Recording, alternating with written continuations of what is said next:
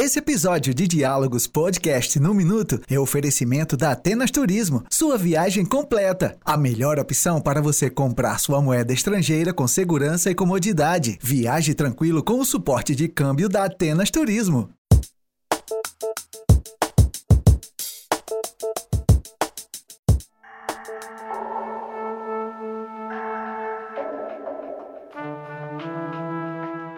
Eu, com 9, 10 anos de idade, quebrava milho na, é, na, na, na, plantação e 4, 5 dias depois, com sol, você ia colher o milho. Olha só, trabalhando com 9, 10 anos de idade na fazenda, não fui prejudicado em nada. Quando alguém, um moleque de 9, 10 anos vai trabalhar em algum lugar, tá cheio de gente aí, trabalho escravo, não sei o quê, trabalho infantil. Apesar de o presidente Bolsonaro achar correto o trabalho infantil, essa prática ainda é uma chaga nacional, extremamente danosa para crianças e adolescentes que são submetidas a uma dura realidade. Este episódio de Diálogos Podcasts traz luz sobre o tema, tratando-o de forma séria e respeitosa, que é como o assunto deve ser abordado. Vamos dialogar sobre o conceito, as metas para a erradicação e deixar bem claro quais práticas podem ser enquadradas como trabalho infantil. Por isso, a gente recebe hoje um representante do Ministério Público do Trabalho no Rio Grande do Norte, o Procurador Regional Xisto Tiago de Medeiros, nosso convidado no Diálogos. Doutor Xisto, não podemos mais tratar desse assunto sem fazer referência às frases polêmicas do atual presidente do Brasil, Jair Bolsonaro. É verdade, Vanessa.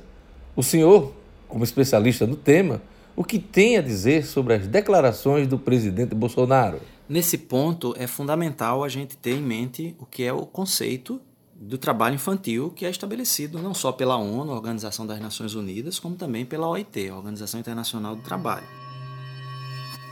O trabalho infantil é todo o trabalho desenvolvido, seja trabalho remunerado ou não, desenvolvido por crianças e adolescentes até os 17 anos. Aqui no Brasil, nós temos uma diferenciação desse conceito porque o Estatuto da Criança e do Adolescente estabelece o conceito de criança até os 12 anos e a partir dos 12 até os 17, adolescente. Mas quando se fala de trabalho, esse termo trabalho infantil quer dizer qualquer trabalho em condições irregulares ou proibidas até os 17 anos de idade. E esse conceito ele exclui, por lógico, as situações eventuais que refletem a realização mínima de tarefas em colaboração familiar. Ou seja, tarefas na família, dentro de casa, sob cuidado, alimentação, ou seja, é, principalmente quando se trata de crianças de classe média ou de classe alta. Né? que estão. Né? Ah, eu, eu trabalhei na infância. Não, isso não é trabalho infantil. Você estava sob os cuidados dos pais, estava em condições pessoais e ambientais absolutamente seguras, não tinha nenhum prejuízo às atividades escolares, tinha carinho, né? não tinha nada prejudicial ao seu desenvolvimento físico, social e mental. Claro. Né? Então, é, não existe trabalho infantil em família de classe média, ponto. Se alguém disser, ah, eu, eu, eu fiz docinho, né? Eu fiz docinho em casa e vendia para as minhas amigas da escola. Ó, isso não estamos falando de trabalho infantil. Ah, porque eu estava com meu pai e eu estava na lojinha do meu pai e eu fiquei no balcão e de vez em quando eu vendia. Isso não é trabalho infantil. Você estava com seu pai, estava ali passando uma, duas horas, três horas e tal. Isso não é exemplo de trabalho infantil, ao contrário.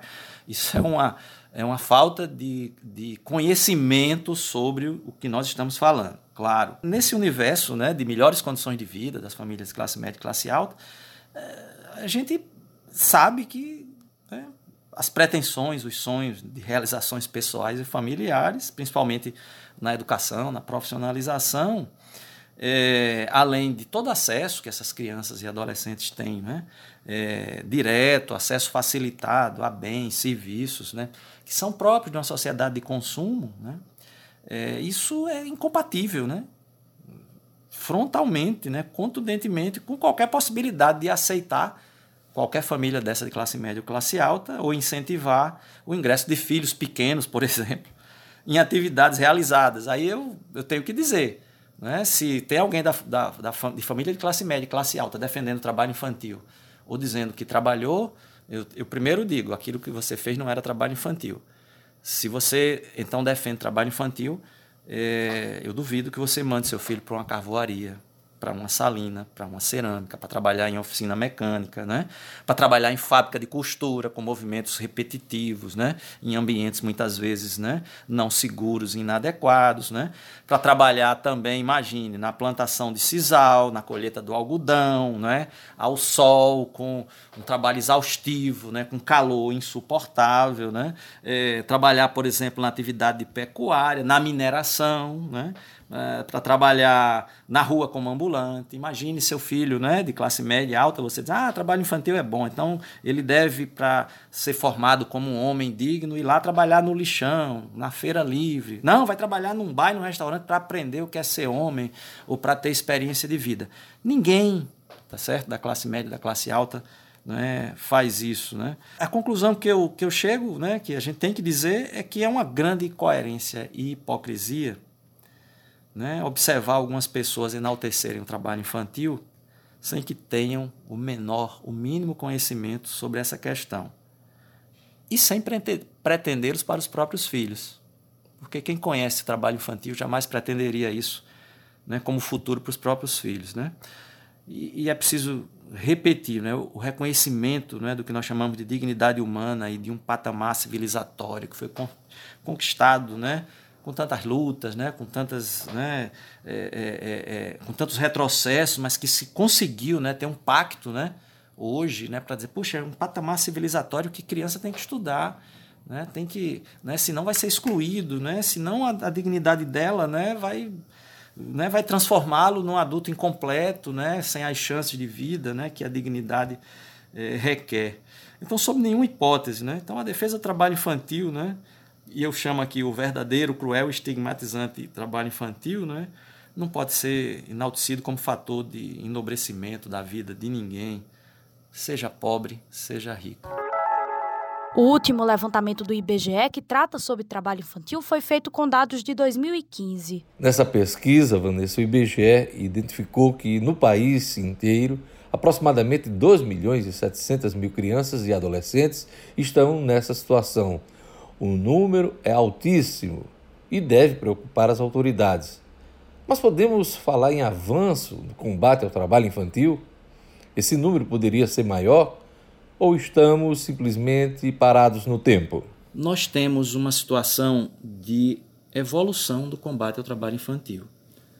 De 1992 a 2015, nós temos dados que demonstram que houve é, uma retirada de crianças do trabalho infantil, ou seja, houve uma diminuição do trabalho infantil de mais de 5 milhões de pessoas, ou seja, de crianças e adolescentes. Portanto, uma redução de mais de 60% do número que se tinha em 1992.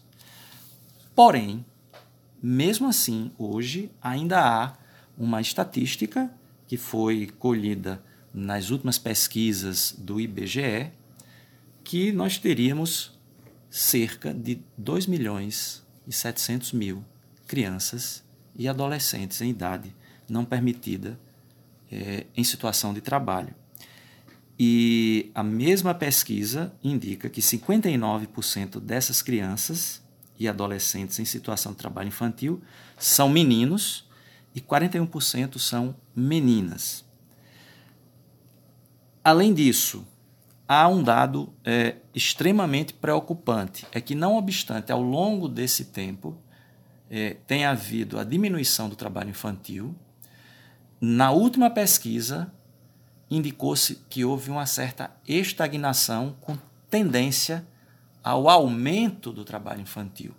Isso está bem é, compatível com a crise econômica que o país tem vivido crise econômica que gera desemprego, o desemprego que faz com que as famílias, principalmente de baixa renda, unam-se, como você não tem mais o um emprego formal, unam-se para, em situações de trabalho informal, em que a família passa a ter a colaboração também de crianças e adolescentes, que por sua vez deixam de frequentar as escolas ou passam né, a frequentar irregularmente, se unam num esforço para compensar a perda do emprego.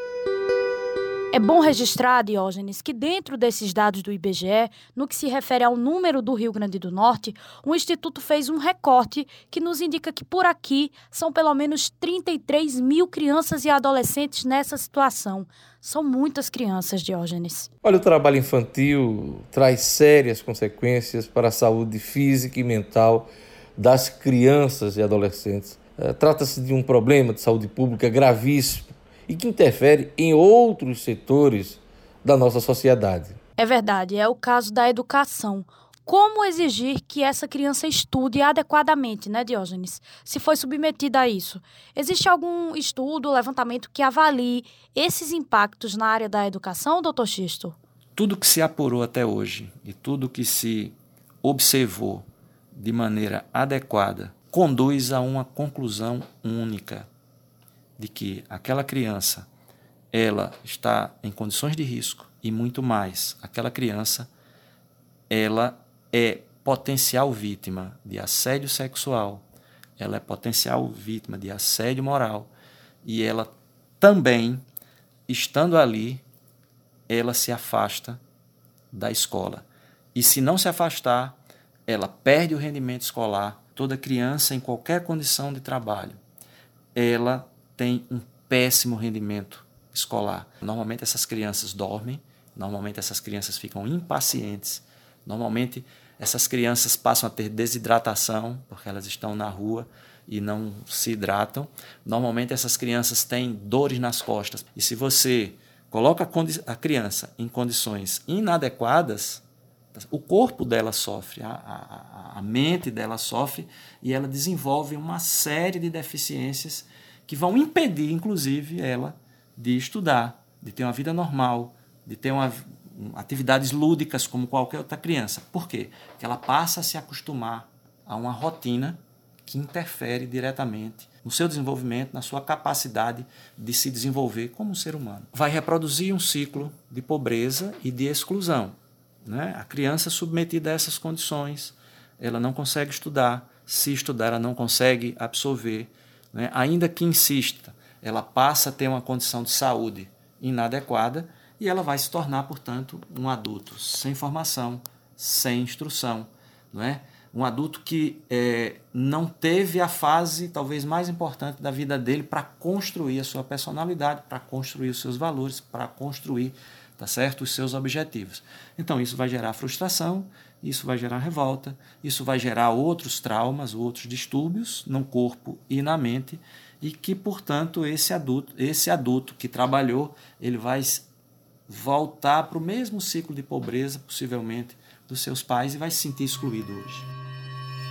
Importante esse aspecto do círculo de pobreza citado pelo procurador. Isso nos leva a outro problema, que é o da qualificação para o mercado de trabalho. Se os governos não querem tratar o tema do ponto de vista da proteção da criança, que tratem ao menos como um problema que pode comprometer a economia do país, com altos índices de desemprego, por exemplo. Afinal, uma criança que não estudou certamente será um adulto sem qualificação e com pouquíssimas chances no mercado de trabalho. No início do nosso podcast, o senhor falou que não existe trabalho infantil em famílias de classe média e alta. Qual é o perfil socioeconômico das famílias que submetem as crianças e adolescentes a esse tipo de trabalho? Estatisticamente comprovado. O perfil socioeconômico das famílias cujos filhos estão inseridos no trabalho, filhos, crianças, portanto, em condição de trabalho infantil, o perfil é um só. Famílias de baixíssima renda, famílias cujos pais não têm escolaridade nenhuma ou mínima, não têm instrução, não têm condições sanitárias em suas casas, estão em condição de moradia inadequada, portanto, e são famílias que já reproduzem um ciclo histórico de é, exclusão e pobreza. Ou seja, é, é uma condição socioeconômica que favorece diretamente o trabalho infantil. As estatísticas mostram também que esse ciclo é reproduzido. Então, grande parte da incidência do trabalho infantil também decorre tá certo? Porque aquela condição foi uma condição normal do pai e da mãe. E, portanto, ele reproduz isso com os filhos.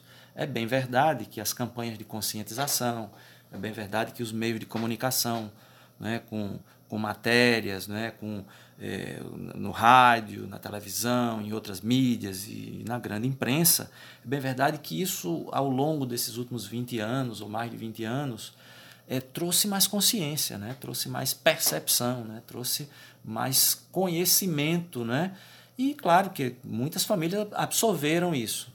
É, e também na área né, da educação, evidentemente que essa temática do trabalho infantil, que antes era uma temática desconhecida, passou a ser uma, uma temática em pauta nas escolas, nos trabalhos escolares, né, nos trabalhos é, que a escola desenvolve na área de cultura e da arte. Então, a própria criança ela já começa a ter uma percepção sobre isso. Isso é muito bom. Eu acho até que isso tudo é, revelou ao longo né, de 92 para cá essa evolução no combate ao trabalho infantil, ou seja, houve uma diminuição sensível. Mas, né, se nós temos ainda no Brasil né, 2 milhões e 700 mil crianças e adolescentes em condição de trabalho irregular, ainda é insuficiente, porque é um número estratosférico. Aí eu falo daquela coisa, a invisibilidade do trabalho infantil. Como já vimos, o trabalho infantil está no campo, na cidade, nas carvoarias e também nos apartamentos. Como as instituições se organizam para fiscalizar todos esses ambientes? Diógenes, eu gostaria de acrescentar um questionamento a essa sua pergunta. O que acontece com as pessoas e as empresas que exploram o trabalho infantil? Bom, a fiscalização é, direta né, do cumprimento das normas de trabalho é realizada é, pelos auditores fiscais do trabalho. Existem dois focos. O primeiro foco e o mais importante é encontrar a criança e protegê-la. Encontrar a criança e resgatá-la. Quando eu falo de resgate, eu não estou falando só de resgate físico, estou falando de resgate social, estou falando de resgate humano. Em outras palavras, a criança não pode ser punida porque estava trabalhando, ela é vítima ali. Então, haverá eventualmente algum explorador. Ela é vítima do trabalho, é a condição que não é, é, afinal de contas a criança do ponto de vista jurídico ela é incapaz, como diz o Código Civil. Então ela tem que ser resgatada. O que significa isso na prática? É, a, o auditor fiscal encontrou uma criança trabalhando, existe o que nós chamamos de uma rede de proteção, então aquilo vai ser comunicado é, a, a assistência social, vai ser comunicado ao município, isso também vai ser comunicado ao Ministério Público, né? O município, né, nesse resgate, né, tenta incluir a criança em algum programa de ação social, como o PET, Programa de Erradicação do Trabalho Infantil. É, tem lá o Bolsa Família. É, o município também chama a área de educação para verificar a condição da criança na escola ou não. A assistência social vai até a família, faz aquela abordagem social para saber por que, que, a criança estava ali, qual é a condição dos pais, de moradia, pessoal, social, econômica, tem trabalho, não tem. Em suma, a tentativa é o resgate da criança para que ela não retorne mais. E, eventualmente, que os pais tenham alguma compensação por isso, que é a bolsa que se recebe, seja no Bolsa Família, seja no PET. A outra parte da atuação da auditoria fiscal é em relação aos exploradores. Aí, nesse caso, né, a exploração, o explorador deve ser punido. Qual é a punição do explorador? É para saber se aquela condição de exploração ela, além de ser no campo trabalhista, tá certo? Uma, uma exploração é, típica, se não é também, se não caracteriza também um ilícito criminal, um ilícito previsto no Código Penal e também na, no Estatuto da Criança e do Adolescente. Ou seja, a condição daquela exploração gera uma conduta ilícita no campo criminal, se sim, o explorador será denunciado por crime. Depois, na área é, trabalhista, ele vai ser também é, ele vai ser é, considerado réu numa ação em que o Ministério Público, no caso o Ministério Público do Trabalho, vai pleitear, vai requerer, por exemplo, é, indenização por danos morais, ou seja, ele violou e causou danos à dignidade de uma criança. E aí ele será condenado por danos morais. Então, é, em relação ao violador quando se identifica algum ou um grupo, né, ou apenas um. As, as, a reação é uma reação é, de repressão em relação ao violador, aquele que explora. Em relação à criança, sempre de resgate, de proteção e acolhida da, da criança e também da sua família. Agradecemos a participação do Procurador Regional do Trabalho, Xisto Tiago de Medeiros, no nosso Diálogos hoje e desejamos sucesso no combate ao trabalho infantil. A Organização Internacional do Trabalho usa uma expressão que é a erradicação do trabalho infantil. A ONU fala a mesma coisa. E, e a Organização Internacional do Trabalho, ela como uma forma de é, recomendar, como uma forma de estimular, como uma forma de persuadir né, os países, os estados a, a combaterem com maior eficácia o trabalho infantil, ela fixa um ano. Então, o último ano fixado foi 2000 e nós estamos em 2019, foi 2025, né? Ou seja, fixou uma meta mundial para em 2025 erradicarmos o trabalho infantil. Evidentemente que é, eu não vou desacreditar dessa meta, nem devo, nem ninguém deve desacreditar. Mas é, o que nós devemos fazer, independentemente de pensar se a meta vai ser cumprida ou não, é aumentarmos e ampliarmos os esforços, as políticas públicas, né, as atuações institucionais de Ministério Público, de fiscalização, de ONGs e de, né, de secretarias de assistência social, de compromissos né, de outras instituições com a, a erradicação do trabalho infantil. Eu sou Vanessa Camilo. E eu sou Diógenes Dantas. Na sonorização e edição deste episódio, Flatson Soares, do portal nominuto.com. Até o próximo episódio de Diálogos, podcasts no Minuto. Esse episódio de Diálogos Podcast no Minuto é oferecimento da Atenas Turismo, sua viagem completa. A melhor opção para você comprar sua moeda estrangeira com segurança e comodidade. Viaje tranquilo com o suporte de câmbio da Atenas Turismo.